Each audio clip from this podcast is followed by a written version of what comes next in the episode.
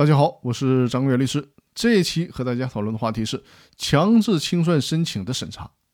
那从这期音频开始，我们就一起来学习清算纪要的第六章。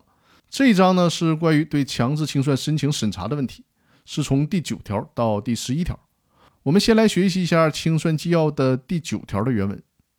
审理强制清算案件的审判庭审查决定是否受理强制清算申请时，一般应召开听证会。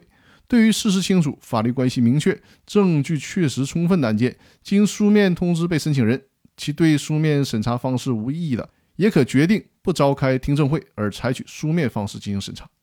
这一条呢，是关于人民法院对强制清算申请审查形式的规定。从这一条我们就可以看出。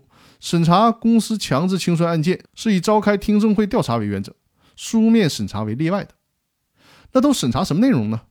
审查的内容包括申请人是否对被申请人享有债权或股权，被申请人是否曾经自行成立清算组进行自行的清算，被申请人自行清算有无拖延或者是违法清算，从而导致严重损害债权人或股东利益。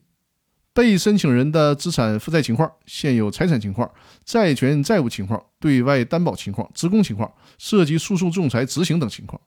如果强制清算申请经听证审查，符合刑事要件以及实质要件，那么就应该立案受理。以上就是本期和大家分享的内容，感谢各位的收听，谢谢大家。